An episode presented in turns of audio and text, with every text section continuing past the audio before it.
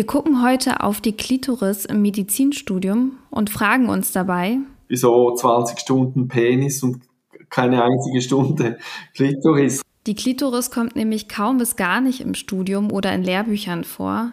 Genau das ändern wir heute. Die nächsten 40 Minuten Gespräch haben mich nämlich wesentlich schlauer gemacht als ganze elf Semester Medizinstudium. Es ist ein Bulboklitoral-Organ und die Vorhofbulben, die zum Beispiel die äh, Uretra und die die Vagina umfassen. Das ist ein ganz wichtiges Element und die wenigsten wissen, was die überhaupt machen und regen sich dann auch nicht auf, wenn sie bei einer Geburt zum Beispiel platzen oder sonst eingerissen werden. Ohne Tabu und extrem anschaulich erklärt uns das Professor Daniel Haag Wackernagel, der Experte für das bulboklitorale Organ, der nach Jahrzehnten endlich für die ersten Darstellungen der Klitoris und der sie umgebenden Strukturen in der deutschsprachigen Fachliteratur gesorgt hat, findet ihr im neuen Prometheus von Thieme tatsächlich. In dieser Folge erklärt er, wie katastrophal sich ein Unwissen über die Klitoris in der medizinischen Behandlung auswirken kann, klärt falsche Mythen auf und zeigt uns mit den Kardashians, wie kontraproduktiv aktuelle Schönheitsideale zu Vulva sind. Ihr merkt schon, wir gehen sehr anschaulich auf die weiblichen Geschlechtsorgane ein. Hagwackernagel ist es total wichtig, dass wir darüber mehr lernen, für die medizinische Behandlung, aber auch für uns selbst – Deshalb freut er sich, wenn viele Männer in seine Klitoris-Vorlesung kommen. Die wissen wollen, wie das funktioniert. Sie sind ja eigentlich die Leidtragenden, wenn sie frustrierte Freundinnen haben. Ruhepuls. Alles für ein entspannteres Medizinstudium. Der Podcast von Via Medici von Thieme. Warum spielte die Klitoris bisher in so wenigen Lehrbüchern im Medizinstudium eine Rolle? Also das äh, Problem war, äh, ist, ist natürlich ein historisches Problem, weil das war nicht immer so. In äh, Lehrbüchern aus dem 19. Jahrhundert kommt die Klitoris sehr wohl vor, sehr genau äh, und sehr ausführlich. Äh, das hat dann aber geändert, dass man eigentlich, als immer mehr bewusst wurde, dass eine Frau auch ohne Orgasmus ein Kind haben kann. Also dass das nicht unbedingt notwendig ist und dadurch ist einfach auch die männliche Sexualität, natürlich vor allem die Ejakulation in den Vordergrund getreten. Weil ohne die läuft nichts, da gibt's keine Kinder. Aber ohne Orgasmus der Frau gibt's Kinder. Sogar, man hat dann auch festgestellt, dass sogar bei Frauen, die ohnmächtig waren, äh, während des Koitus äh, noch eine Schwangerschaft möglich war. Und dann hat man gedacht, ja, diese Klitoris, die ist überhaupt nicht wichtig und ein Rudiment des männlichen Penis und äh, so wurde das immer stärker abgewertet. Hat natürlich auch äh, gesellschaftliche Strömungen gegeben, die das gefördert haben.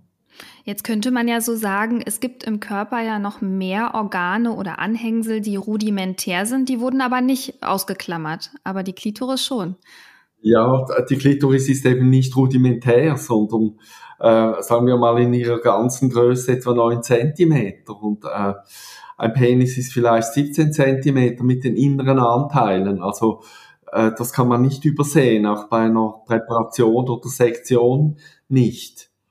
Es war schon ein bewusstes äh, Meiden der Klitoris und hängt sicher auch damit zusammen, dass sie relativ schwierig zu präparieren ist.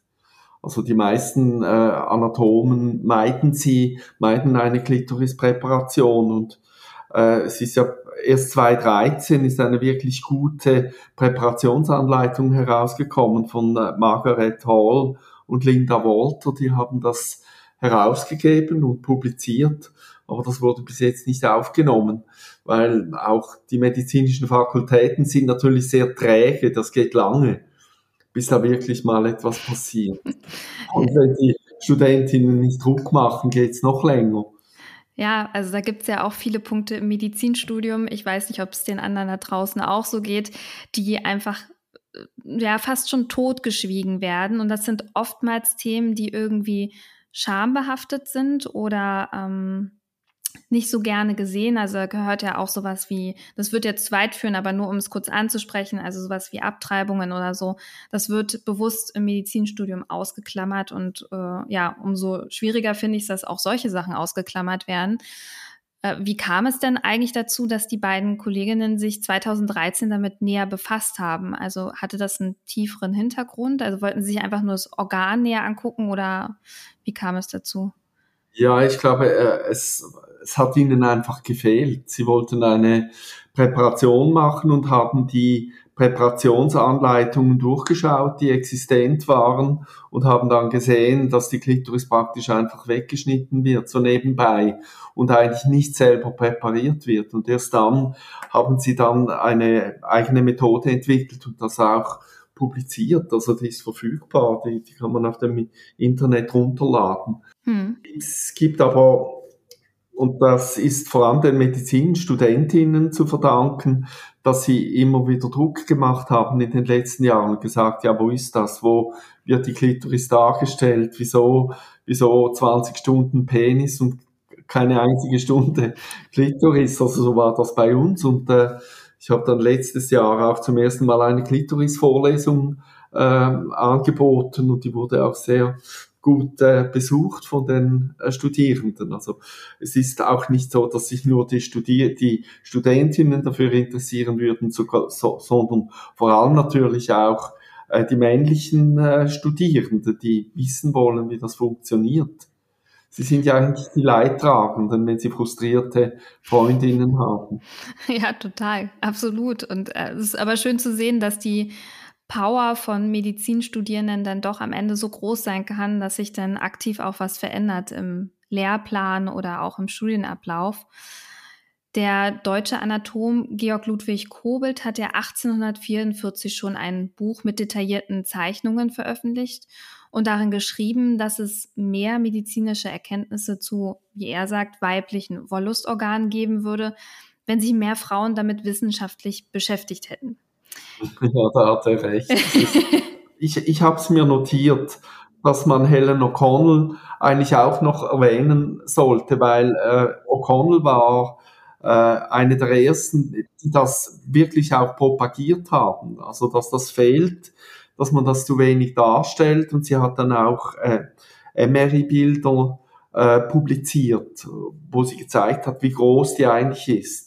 Es ist dann etwas daneben gegangen. Man hat dann gesagt, sie sei die Entdeckung der wahren Größe der Klitoris.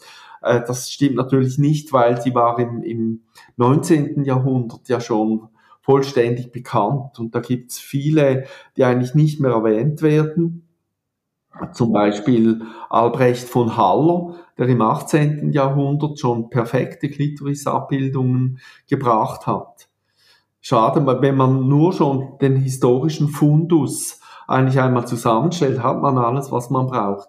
Man braucht eigentlich auch von der Physiologie her nicht mehr viel zu machen. Das ist äh, bekannt. Man muss es nur aufgreifen und nicht mehr wegschauen, sondern das alles einmal zusammenstellen. Man ja. könnte ein eigenes Lehrbuch nur über die Klitoris machen. Den Tabustempel wegnehmen und ja, darüber normal reden. Ich, ich komme ja von der Zoologie her und habe ähm, an Kongressen und, und äh, Workshops eigentlich über die tierliche Sexualität äh, vorangearbeitet und habe dann gesehen, dass äh, bei der weiblichen, die weibliche Klitoris eben nicht mehr vorkommt in den Lehrbüchern. Ich habe das mal gesucht. Ich habe dann auch äh, Klitoris-Modelle gesucht für meine Workshops und gesehen, dass es die gar nicht gibt.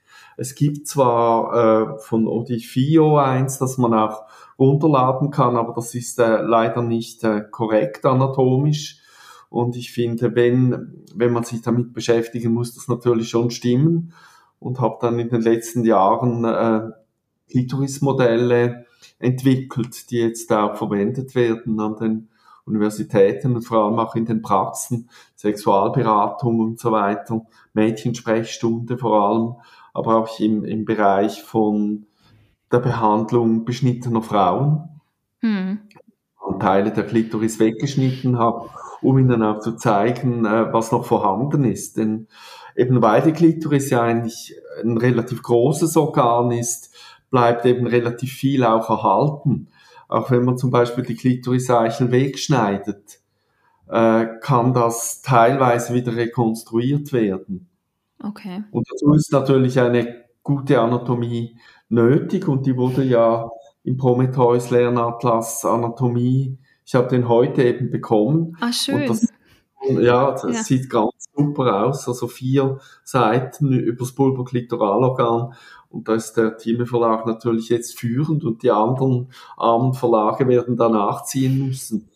Weil auch in der neuen Auflage ist nichts darüber.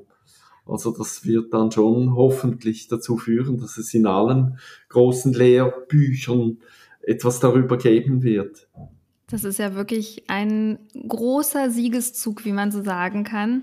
Weil ich meine, spätestens in dem Moment, wo es im Anatomiebuch drinne steht und die Medizinstudierenden noch mehr darauf gestupst werden auf das Thema, desto ähm, größer wird, denke ich, auch das Interesse daran sein, dass es Teil des Lerninhaltes wird. Weil das ist ja dann der nächste Schritt, dass es dann auch tatsächlich abgefragt wird, ein Teil des Präparierkurses ist und, und ja, das ist mir klar. Also ich bin lange genug äh, Dozent gewesen an, an der medizinischen Fakultät. Also was nicht geprüft wird, wird nicht gelernt. ja, das muss man leider so sagen. Eine Lernökonomie. ja. Endlich, und sobald das in den Prüfungsbereich hineinkommt, wird das gelernt und dann muss es auch gebracht werden. Ja. Und äh, das Material war natürlich auch nicht vorhanden. Also keine gescheiten Modelle, keine äh, guten Abbildungen. Da verstehe ich natürlich, äh, dass viele Anatomieprofessoren da einen Bogen drumherum gemacht haben und das also auch nicht präpariert haben. Und jetzt eine kurze Unterbrechung in eigener Sache. Via Medici von Thieme. Egal wie viele Tage du noch zum Lernen hast und wie dein Wissensstand schon ist. Mit unseren Lehrmodulen entscheidest du selbst, wie ausführlich du dich vorbereiten möchtest. Hol dir jetzt ein Abo und spare bares Geld, wenn du dich für eine Laufzeit von einem Jahr entscheidest. Mehr dazu über den Link in den Show Notes. Und jetzt weiterhin viel Spaß mit Florentine und ihrem Gast. Und es ist ja, wenn man so weiterdenkt, wenn ein, ein Medizinstudierender oder eine Medizinstudierende das im, innerhalb des Studiums gar nicht mit bekommt und man sich später zum Beispiel dazu entscheidet, Chirurg oder Chirurgin zu werden, in dem Bereich zum Beispiel zum Geschlechtsumwandlung oder sonstiges, dann wären ja solche anatomischen Kenntnisse essentiell. Das muss man ja alles quasi nacharbeiten, um da in diesem Bereich überhaupt so ähm, ja, erfolgreich zu sein, um das zu verstehen, das Organ. Ein Organ, was man vielleicht im Studium gar nicht gelernt hat. Ja, genau. Also, und da passiert natürlich auch vieles, was nicht passieren dürfte. Also, äh, die Vulva ist ja, steht ja extrem im Zentrum auch der ästhetischen Betrachtung. Und die Operationen, die vor allem junge Frauen jetzt machen, um, um ihre äh, Barbie-Vulva da auch zu bekommen, äh, das ist mit großen äh, Schwierigkeiten oder Problemen verbunden. Also da wird viel gepfuscht und es gibt, gibt ja die, die äh, Geschichte von Jessica Pin, äh, die sich die, die inneren Vulvalippen kürzen lassen wollte und total beschnitten wurde. Also der wurde die Klitoris abgeschnitten und die hatte keine sexuelle Empfindung mehr.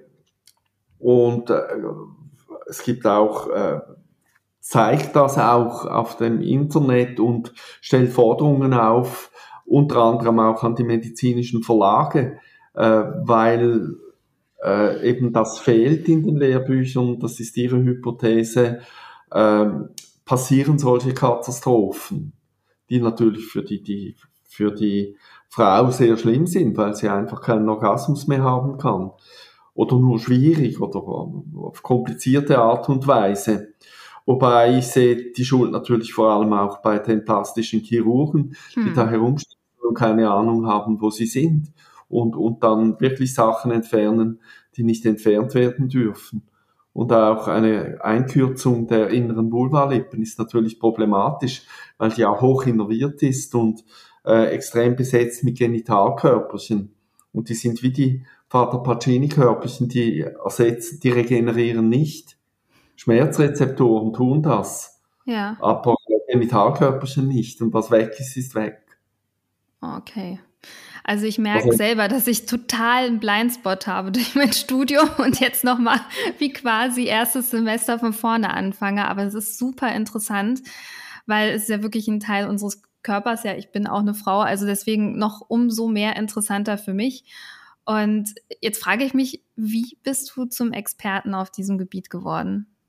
Ja, ich bin eigentlich äh, komischerweise, ich habe ja nicht direkt Forschung gemacht, sondern habe eigentlich nur die Dinge wieder aufgedeckt, die schon vorhanden waren. Aber ich, ich habe vor allem medizinhistorisch gearbeitet äh, und dann natürlich mit dem Modell, das ich da äh, äh, gebaut habe. Hier, hier kannst du das mal. Ihr, ihr könnt es jetzt leider nicht sehen, aber das sieht, ja. Eins Modell, ja natürlich. Äh, ein 1 zu 1 Modell äh, mit den Nerven und, und Ach, das Gefäßen. ist 1 zu 1. Das ist eins zu eins. Ah, ja. Also ich kann für alle, die es jetzt nicht sehen, sagen, es ist größer, als ich gedacht hätte. ja, genau. Und, und vor allem komplexer. Also das ist nicht nur ein Knopf mit, mit äh, Nervenendigungen, sondern das ist ein komplexes hydraulisches System. Also Lust bedeutet ja auch immer Blutzufluss und, und unter äh, dem, dem der Kongestion, also unter der stärkeren Durchblutung beginnen auch die Genitalkörperchen sensibler zu werden.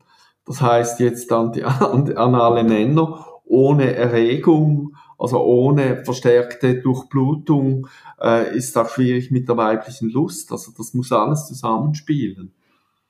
Ja. Und äh, ich habe das dann, sagen wir mal, die Modelle, die sind dann äh, auch propagiert worden, verkaufen sich auch erstaunlicherweise gut, auch an Nicht-Mediziner und Nicht-Fachleute. Und das hat dazu geführt, dass das auch von den Medien aufgenommen wurde. Also es ist auch so ein bisschen eine Medienhype. Da gibt es viele andere, die auch sehr viel über die Klitoris gearbeitet haben. Aber das ist jetzt vielleicht mit dem Modell zusammen, äh, ist, ist das äh, so passiert, dass das eben sehr weit verbreitet wurde und in vielen äh, Artikeln dann auch thematisiert wurde. Vor allem eben die Geschichte mit dem Verschwinden der Klitoris und wieder der, der Wiederauferstehung der Klitoris, äh, vor allem dann Ende des äh, letzten Jahrhunderts mit den Feministinnen, die immer wieder darauf gedrängt haben, dass das gemacht wird. Es hat überhaupt nichts genützt, es hat niemand was gemacht und hat die Frauen eigentlich mit dieser Lücke allein gelassen. Aber umso schöner, dass es jetzt Teil sogar des Prometheus geworden ist und ja. dass es dieses Modell gibt, ist, finde ich auch großartig. Das alleine würde ja teilweise schon reichen fürs Medizinstudium, obwohl ich das natürlich auch gut fände, wenn man es selber präpariert. Jeder kennt es. Wenn man einen Muskel einmal selber präpariert hat, dann kann man sich das bildlich auch noch viel besser in 4D vorstellen, wie es da ist, wie es dort verortet ist und so. Also anders als noch ein Modell, obwohl das auch schon eine extrem gute Anschaulichkeit ist, wie ich schon eben meinte, dass, oh Gott, das ist ja größer als ich dachte. Damit fängt es ja schon an. Und komplexer natürlich. Ja. Ja, für viele hat es natürlich auch etwas Monströses also ich kenne Frauen, die wollen, die wollten das gar nicht wissen, dass die Klitoris eigentlich so groß ist. Okay. Da gibt Leitungsbereich von kleinem Penis zu großer Klitoris, muss man auch mal sehen. Das ist ein fließender Übergang. Und für viele Frauen ist das monströs und unangenehm. Aber für die meisten ist es ein Aha-Erlebnis, wenn sie dann wissen, dass eben die Genitalkörper sind, die sind übrigens auch komplett verschwunden aus den Lehrbüchern, noch viel drastischer als die Klitoris. Die, die kann man sich nicht so ganz wegleugnen äh, in den Lehrbüchern, aber die Genitalkörperchen werden auch völlig ausgelassen. Da gibt's äh, höchstens mal einen kleinen Nebensatz, dass es das gibt. Dabei sind das die zentralen Apparate der Generierung der Lust. Ja, das wäre dann auch noch eine interessante Sache. Kann man die unter Mikroskop denn sich auch angucken? Also es wäre dann was für einen Histologiekurs. Die sind relativ groß, die kann man sehr schön darstellen. Und erst eigentlich 2014, als die Marino und Lepidi äh, eine Monographie über die Klitoris veröffentlicht haben, wurde das auch wieder bewusst, dass es die gibt. Und die werden im Detail beschrieben und abgebildet. Und zum Thema Schamgefühl passt ja auch sehr gut, dass viele Menschen immer noch sagen, dass man Schamlippen hat, obwohl das bessere Wort ja eigentlich Vulvalippen wäre. Ja. Hat denn die mangelnde Aufklärung und Lehre auch damit zu tun, dass das Thema so schambehaftet ist? Ja, also das Thema, ich habe das selber am eigenen Leib erfahren. Also wenn mich Kollegen fragten, ja, was machst du gerade? Ich sagte, ich beschäftige mich mit der Klitoris und der Vulva, dann haben die blöd gelacht oder, oder waren selber betroffen davon und haben sofort das Thema gewechselt. Also viele Menschen wollen da nicht darüber reden. Das ist schon sehr stark tabuisiert, die Sexualität. Immer noch. Auch wenn trotz der ganzen Pornowelle, in der wir in der Zwischenzeit stecken und, und dort wird dann alles gezeigt, aber im normalen Umgang darüber zu reden, ist äh, eher die Ausnahme. Und das Schambehaftete, das ist äh, etwas, was natürlich aus der Antike schon kommt. Das ist nichts Neues. Das wurde immer, auch Pudendum heißt ja auch wieder Scham. Also äh, eigentlich äh, ist es der originäre Begriff und wurde in, historisch damit begründet, dass wenn einer Frau der Rock hochgeweht wurde und ein Mann das sieht, hat sie sich für dieses Teil geschämt. Das wurde verborgen und nicht öffentlich gezeigt. Das ist immer schon so gewesen und den Menschen vermutlich angeboren. Ja, und jetzt sind ja eigentlich auch ziemlich viele Menschen unaufgeklärt und mit dieser Schambehaftetheit und diesem Gefühl von darüber reden wir nicht und es wird ausgeklammert, kommen ja auch viele Mythen so in den Raum gestellt über gerade die Klitoris und die Vulva. Und es gibt ja so ein paar Mythen, wie zum Beispiel, dass die Klitoris erbsengroß wäre. Also über die ja. Größe hatten wir ja schon gesprochen, aber vielleicht kannst du noch einmal einen Satz dazu verlieren. Also bei meinem Modell ist sie 13 Kubikzentimeter, 13 Milliliter. Also wow. das ist äh, 13 Gramm, das ist schon was Größeres, oder? Wie eine Schilddrüse. Äh, ja, das ist aber, ja. Äh, Entschuldigung, wie war die Frage? Kein Problem, jetzt habe ich dich rausgebracht. Ähm, also, dass die, dass, es gibt ja so Mythen, die einfach so in den Raum gestellt werden, weil man so wenig darüber spricht. Und einer davon wäre, dass die Klitoris erbsengroß ist. Ja, das ist einer der ganz vielen Mythen natürlich, also dass sie viel zu klein dargestellt wird. Es liegt aber an den Lehrbüchern, dass sie nicht richtig dargestellt wird, auch keine Angaben eben gemacht werden, wie groß in Zentimeter sie ist, aber es gibt ja noch viele andere Mythen, die immer noch herumgeistern. Eine Frau, dass eine Frau zum Beispiel nur sexuelle Lust empfinden kann, wenn, wenn ein, ein Penis die Vagina stimuliert, was auch völlig falsch ist und was auch in der Realität natürlich äh, nicht bestätigt wird. Wir haben eine große Umfrage mit, mit etwa 4000 äh, Antworten, wo wir diese Dinge jetzt untersuchen und auswerten. Und es ist immer noch so, dass äh, über 60 Prozent, und das sind meistens Studierende gewesen, die bei unserer Umfrage mitgemacht haben, die, die immer noch glauben, es gäbe in der Vagina eine Art G-Point oder ein, eine sensible Stelle, obwohl es die nicht gibt. Die, das wurde schon im, im, im vorletzten Jahrhundert histologisch nachgewiesen, dass die Vagina eine ganz schwache Innervierung hat.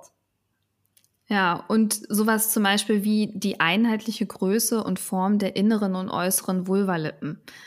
Ja, das ist auch ein großer Mythos natürlich, wie die, vor allem wie die auszusehen haben. Also die, äh, die Barbie-Vulva, die kaum sichtbar ist und natürlich auch von Influencerinnen immer wieder dargestellt. Kardashian zum Beispiel, die sich auch zeigt. Die hat also die, die Rima pudenda, also jetzt kommt schon wieder die Schamspalte, dieser Begriff, aber da gibt's noch nichts anderes. Man kann vielleicht von einer Vulvaspalte dann reden in ein paar Jahren, damit sie alle verstehen, dass man das nicht sehen soll. Und da wird da munter herumgeschnipselt. Auch bei ihr wurde ja das völlig verändert und das gibt dann eben dies, diese, diese, kind, diese Kindermuschi, wenn man das etwas vulgärer noch ausdrücken will, die heute als Ideal dargestellt wird, was natürlich komplett falsch ist, weil die, die, die inneren Vulvalippen, die zeigen eine unglaubliche Variabilität. Also muss sich keine Frau schämen. Na, überhaupt nicht. Es gibt, gibt im Gegenteil, früher hat's viele poetische Namen gegeben für die verschiedenen Formen. Und was hältst du vom Wort Kitzler? Sollte sowas, so, solche Wörter aus äh, den Fachbüchern verschwinden? Ja, es ist natürlich auch eine Verniedlichung, ein Diminutiv, äh, der eigentlich nicht passt für ein Organ, äh, das zum Beispiel auch viel stärker innerviert ist als die äh, Peniseichel. Also wenn man da die Vergleiche macht, ist die, die äh, Klitoriseichel viel empfindlicher. Also eine, eine Do-not-touch-Region. Äh, das sollten auch die Männer wissen, oder? Dass das sehr schnell schmerzhaft wird. Eine unglaublich hohe Dichte auch an Schmerzrezeptoren, damit sie auch geschützt ist vor direkten Angriffen. Und wenn da die Frauen sich Teile der Vulva entfernen lassen und die Klitoriseichel dann frei liegt, hm. ja, ist das natürlich ein, eine sehr unangenehme Situation für die Frau. Die muss ja geschützt sein, weil sie eben so hochempfindlich ist. Unglaublich. Also wenn man sich vorstellt, dass solche chirurgischen Eingriffe gemacht werden, äh, scheint da ja auch die Aufklärung seitens, also für die Frauen ein bisschen mau zu sein. Ne? Also nicht ja. so weitgehend, dass man ihnen halt sagt, dass das schon weitgreifende Folgen haben kann. Ja, und, und auch äh, vor allem sollten eben die Chirurgen, die diese Eingriffe durchführen, sollten das wissen. Und das ist in vielen Fällen anscheinend nicht der Fall, weil ab und zu halt was weggeschnitten wird. Also zum Beispiel äh, ist ja eine weitere Mode, Mode eben äh, die, diese ist erstaunlich, dass eben äh, die, die, die Region, die eigentlich gar nie gezeigt wird öffentlich, einem derartigen ästhetischen Druck jetzt ausgesetzt wird. Also auch zum Beispiel Fettabsaugungen im, im, im, auf, auf dem Venushügel mhm. ist ein großes Problem, weil äh, die, die Klitoriseichel wird ja durch zwei Nerven innerviert, den dorsalen Klitorisnerv, äh, die sind über zwei Millimeter breit, also vier Millimeter bis fünf Millimeter Nervenmasse, die da durchzieht. Und wenn da, die da mit dem Absaugen, also wenn man das auch schaut, wie die da herumwuseln hm. mit ihren da wird einem Angst und Bange und es wird, werden häufig werden diese Nerven effektiv auch verletzt. Ja, das kann man sich auch gut vorstellen. Das ist ein fibroelastischer Schlauch. Die Vagina ist unglaublich anpassungsfähig, kann sich auch übrigens an jede Penisgröße anpassen. Das ist so äh, ein, ein, ein, eine Allround-Größe, oder? Und das ist auch eine Seuche im Moment, dass das äh, äh, Vagina-Verengungen gemacht werden, zum Beispiel mit, mit Hitzewellen, Radiowellentherapie ist ja im Moment auch so, da, da, da, da wird das Gewebe einfach etwas verschmort und es gibt ein Narbengewebe und zieht sich etwas zusammen, aber das, äh, sagen wir mal, dass das Gefühl, das der Mann wahrnimmt, kommt nicht von der Vagina, sondern vom Beckenboden. Aber das spricht für mich immer irgendwie dafür, dass da absolutes Unwissen vorherrscht. Also ja. ich kann mir kaum vorstellen, dass man das wissentlich so ähm, unbedarft einfach betreibt und so dann, ja, das Fett da also, Ich, ich kenne das aus der, äh, aus, aus der Geburtshelfer, aus dem Geburtshelfer Blickwinkel, dass es halt häufig auch bei Geburten äh, Zerreißungen der, der Klitoris gibt oder die Nerven sind beschädigt und dann äh, sagt man dann einfach, ja gute Frau, Sie haben jetzt ein Kind, da ist ja der Sex nicht mehr so wichtig. Also das ist eine Einstellung, die man immer wieder mitgeteilt bekommt. Dabei könnte man schon aufpassen natürlich, dass da nichts passiert. Also es gibt schon Möglichkeiten, dass das schonend gemacht wird. Also es klingt ja auch so ein bisschen, als wenn wir noch in 1844 stecken würden oder vielleicht sogar noch weiter zurück. Ja, geh mal eine Umfrage machen mit Leuten von der Straße, was ja. sie so meinen. Wie kommt die Frau zu ihrer Lust? Da gibt's nur das rein raus, oder? Da gibt's nur den penilvaginalen Verkehr. Da spielt die Klitoris überhaupt keine Rolle. Man hat Pornofilme untersucht und gesehen, dass eine klitorale Stimulation praktisch nie gezeigt wird. Nein, das ist die Abwertung der weiblichen Lust. Das ist immer noch ein Thema, immer noch hochaktuell und zieht sich bis in die Medizin hinein. Und wie wichtig ist für dich, dass, ähm, dass die, also die Erkenntnisse zum Thema Lust, also es gehört ja irgendwie alles zueinander. Also es ist ja ähm, ein, ein Empfinden oder ein Gefühl oder so, das sehr eng verbandet ist mit diesem Organ. Und ähm, wie wichtig ist für dich die Erkenntnisse, die wir jetzt oder die du auch teilweise hervorgebracht hast zum Thema Lust für die Zukunft? Also ich glaube, es ist enorm wichtig und man muss schon auch sehen, dass die sexuelle Gesundheit natürlich auch äh, wenn man die WHO-Definition sich einmal anschaut, dass das etwas Wichtiges ist, dass äh, Frauen und Männer natürlich sexuelle Lust haben sollen. Das gehört zum Wohlbefinden und zur, zur Gesundheit des Menschen und dass das jetzt, sagen wir mal, für die Hälfte der Menschheit einfach abgesprochen wird und nach wie vor eigentlich äh, abgewertet und nicht wertgeschätzt wird, ist ein Problem. Also das ist ein Problem, das wir nachholen müssen. Wir müssen dieses Problem lösen und, und äh, Aufklärung betreiben. Jetzt mit dem Prometheus, mit diesen neuen Abbildungen, das hm. ist jetzt kann man nicht mehr sagen, in den anatomischen Lehrbüchern sei das nicht richtig dargestellt. Also in einem ist jetzt richtig dargestellt. Was nicht heißt, dass es noch äh, Optimierungsbedarf gibt. Also man müsste zum Beispiel auch in den Physiologiebüchern versuchen, einmal jetzt wirklich diese Genitalkörperchen darzustellen, zu zeigen, wie sehen die aus, wie funktionieren die. Ja, das wäre auf jeden Fall sehr spannend und der nächste Schritt. Also ich kann mich an meinem Prep-Kurs auch noch sehr gut erinnern und das hat mir sehr, sehr viel Freude bereitet. Aber die Klitoris, wirklich, also ich kann es nur auch so sagen, hat nie jemand überhaupt ähm, erwähnt oder sonst irgendwas. In dem Bereich wurde auch überhaupt nicht präpariert, obwohl wir tatsächlich eine Frau hatten. Und ich finde es echt schade, weil für mich ist der Zug jetzt abgefahren. Also zumindest was den Präparierkurs angeht, nicht was die Weiterbildung angeht, aber das ist irgendwie schade und ich fände es wirklich schön, wenn das ein, ein Teil des Medizinstudiums wäre, weil es ist schwierig zu verstehen, wir gucken uns alle Organe an, wir gucken uns alle Körperhöhlen an, wir gucken uns den Schädel von innen an, also gehen wirklich in das tiefste Innere eines Menschen. Und da lassen wir es komplett aus.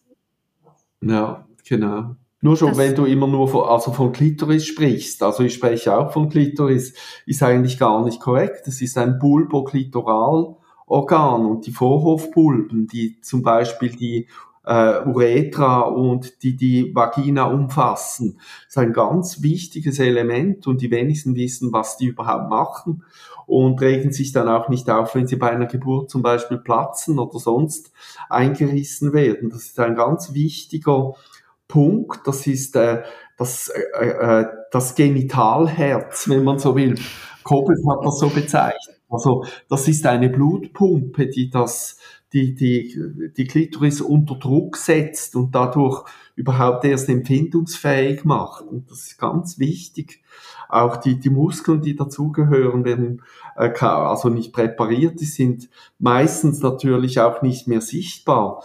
Man muss schon auch etwas zur Verteidigung der äh, Präpkurse sagen, dass natürlich die Leichenspender oder die Körperspenderinnen, die sind natürlich alle über 80 äh, bei uns, 80, 85, hm. 90 und äh, da ist natürlich vieles nicht mehr sichtbar. Ich finde es ja wirklich schön, dass der Prometheus oder Team, der Team Verlag dafür so offen war, so einen Abschnitt mit in das Anatomielehrbuch aufzunehmen. Und man merkt ja irgendwie, dass ein Wandel stattfindet, auch wenn er nicht unglaublich schnell ist, aber er findet statt. Und aktuell werden häufig weibliche Genitalien in der Aufklärung im Vergleich zum Penis beschrieben und darauf bezogen. Wird man dann irgendwann sagen, der Penis ist wie die Klitoris? Also es gibt sogar, es hat mal irgendeine Feministin, ich weiß nicht mehr genau, wer das war, gesagt, dass der, der Penis eigentlich nur eine Klitoris, Klitoriswucherung sei. Und äh, wenn man es natürlich evolutionsbiologisch anschaut, haben wir natürlich schon eher ein, ein weibliches Grundmuster und äh, äh über, über die Notwendigkeit, die Spermien eben in der Frau drin zu platzieren, musste sich der Penis entwickeln. Das war dann äh, bei den frühen Säugetieren vermutlich ist das passiert und von dort her ist es eine, eine Klitoriswucherung. Das kann man ohne weiteres so sagen. Auch die Abstumpfung, also ein, ein, eine, das können sich Männer nicht vorstellen, also ich kann es mir auch nicht konkret vorstellen, aber eine Peniseichel ist natürlich viel weniger empfindlich als eine Klitoriseichel. Da, da, schon Kobelt hat sich ja gewundert, dass diese über zwei, zwei über zwei Millimeter große Nerven in, ein, in eine Organstruktur hineinführen, die fünf Millimeter breit ist. Also das ist konzentrierte Nervenmasse, wenn man so will. Und die wird dann unter Druck gesetzt über die Vorhofpulben, auch durch die Penisstöße. Das äh, ist natürlich äh, auch wichtig, aber eine Frau kann auch einen Orgasmus ohne Mann haben. Dafür fällt, also wir haben bei unserer Umfrage auch wieder gesehen, dass zum Beispiel lesbische Frauen viel höhere Orgasmusraten haben oder Frauen bei, bei Masturbation viel höhere Orgasmusraten als beim äh, äh, gegen, also beim Geschlechtsverkehr. Und da wird eben auch vieles falsch gemacht, weil die Männer das halt auch nicht wissen und die Frauen den Männern vielleicht auch zu wenig deutlich sagen, wie das funktioniert, weil die meisten Frauen wissen es ja von der Masturbation her. Obwohl wir in der Umfrage auch gesehen haben, dass äh, etwa doppelt so viele Frauen nicht masturbieren wie Männer. Bei Männern sind es praktisch alle. Also da gibt schon einiges, äh, was noch im Argen liegt. Also der Wandel ist da und ich bedanke mich wirklich ganz, ganz herzlich, äh, Daniel, für deine Zeit und für die interessanten Einblicke. Ich habe heute sehr viel dazu gelernt, muss ich sagen. Und das, was jetzt äh, elf Semester Medizinstudium nicht geschafft haben, haben wir jetzt heute mal in einer halben Stunde besprochen. Und ich bin wesentlich schlauer rausgekommen. Also es ist auf jeden Fall eine Sache, die ich mir äh, nochmal durchlesen werde, weil das finde ich super spannend. Und wie gesagt, das ist irgendwie so ein Blindspot, den ich irgendwie nicht äh, so vergessen lassen möchte. Danke, danke für deine super guten Inhalte, für deine Zeit. Es hat mir sehr viel Spaß gemacht. Auch viel Spaß gemacht. Vielen Dank. Bis bald. Tschüss. Tschüss. Ciao. Das war Ruhepuls. Euer Podcast für ein entspannteres Medizinstudium von Via Medici, dem Lern- und Kreuzportal für nachhaltiges Lernen in der Medizin von Thieme. Redaktion Antonia Köser und Dr. Vera Premusil. Producer Johannes Sassenroth und Moderation Florentine Klemann.